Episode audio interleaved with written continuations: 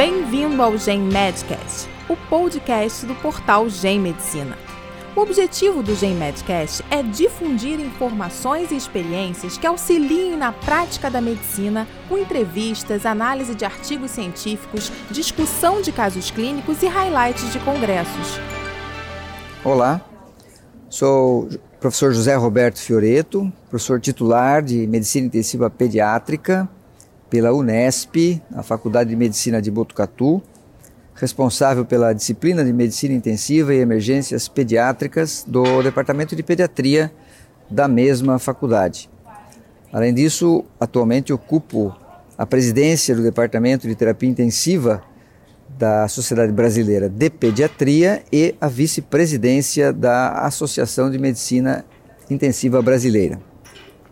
Bem, é, hoje gostaria de conversar com vocês a respeito de uma condição clínica muito frequente em pediatria e que também ainda apresenta elevada taxa de mortalidade. Os quadros de sepse e choque séptico. As crianças que se apresentam no pronto-socorro e, e na unidade de terapia intensiva pediátrica com os quadros de sepse e choque cético necessitam ser diagnosticadas o mais rapidamente possível, uma vez que a doença tem progressão rápida, principalmente nos lactentes, nas crianças de menor idade.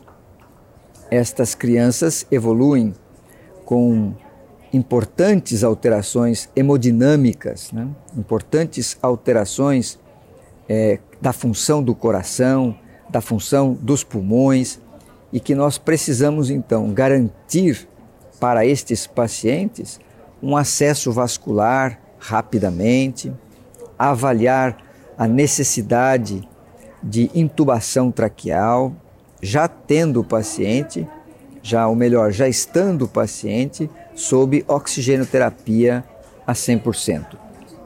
Os quadros sépticos podem também acometer crianças já internadas nos hospitais, vítimas de outras doenças, né, de comorbidades outras.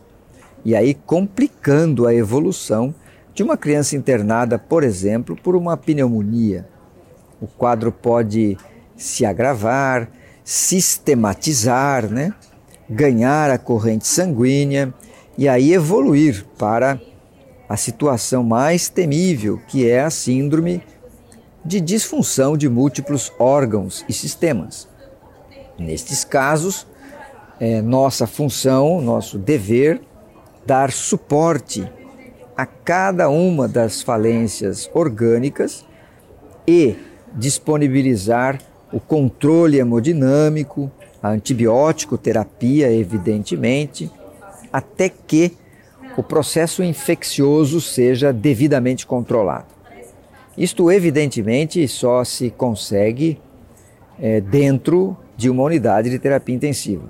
Aí, quando o paciente está numa situação de disfunção de múltiplos órgãos e sistemas, não há é, local é, outro local em que isso possa ser feito de forma apropriada, a não ser na unidade de terapia intensiva.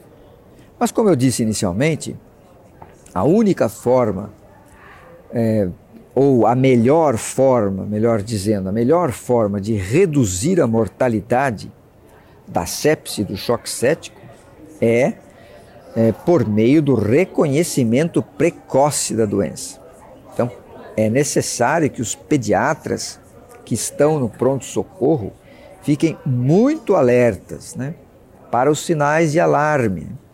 Diante de uma criança com quadro infeccioso, febre, né, e que esta criança começa a apresentar, junto com a febre, alteração do nível de consciência, alteração da perfusão periférica, alteração dos seus pulsos, alteração da diurese, Nestes casos, a sepse precisa ser suspeitado, diagnosticado.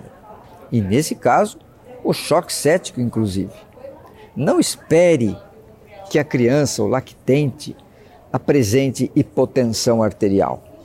que caracteriza o quadro nos pacientes de mais idade e nas crianças é, já adolescentes, etc. A hipotensão no lactente é um sinal tardio, né, que nós não vamos então esperar. Basta que ela tenha alteração do nível de consciência, alteração dos seus pulsos e da perfusão periférica, juntamente com a febre e um foco infeccioso suspeitado, para que você então já pense na sepse no choque cético. Não espere que todos os sinais estejam presentes, porque aí pode ser tarde demais. Acione o protocolo de tratamento, né, que é com a instituição do oxigênio, o acesso venoso, a oferta de líquidos rapidamente, né, na primeira hora do tratamento, muito importante, chamada de hora de ouro, né, golden hour, né, da Surviving Sepsis Campaign. Muito importante isso. É, e dentro desta primeira hora de tratamento, antibiótico terapia que é fundamental, antes até mesmo é, que você tenha é, alguma possibilidade de obter culturas, etc. Né? A antibioterapia é fundamental, juntamente com oxigênio, com a reposição volêmica. Os quadros sépticos apresentam melhor resposta, com diminuição da mortalidade quando diagnosticados precocemente. Portanto, Fiquem atentos. A sintomatologia da sepse é traiçoeira e pode é, ser mascarada em crianças de baixa idade. Acompanhem sempre, procurem sempre estar atentos às novas definições e aos novos protocolos de tratamento de sepse e choque séptico em pediatria e neonatologia. Muito obrigado. Você ouviu o Gen Medcast. Acompanhe nossa página para ficar por dentro das novidades. Até o próximo podcast.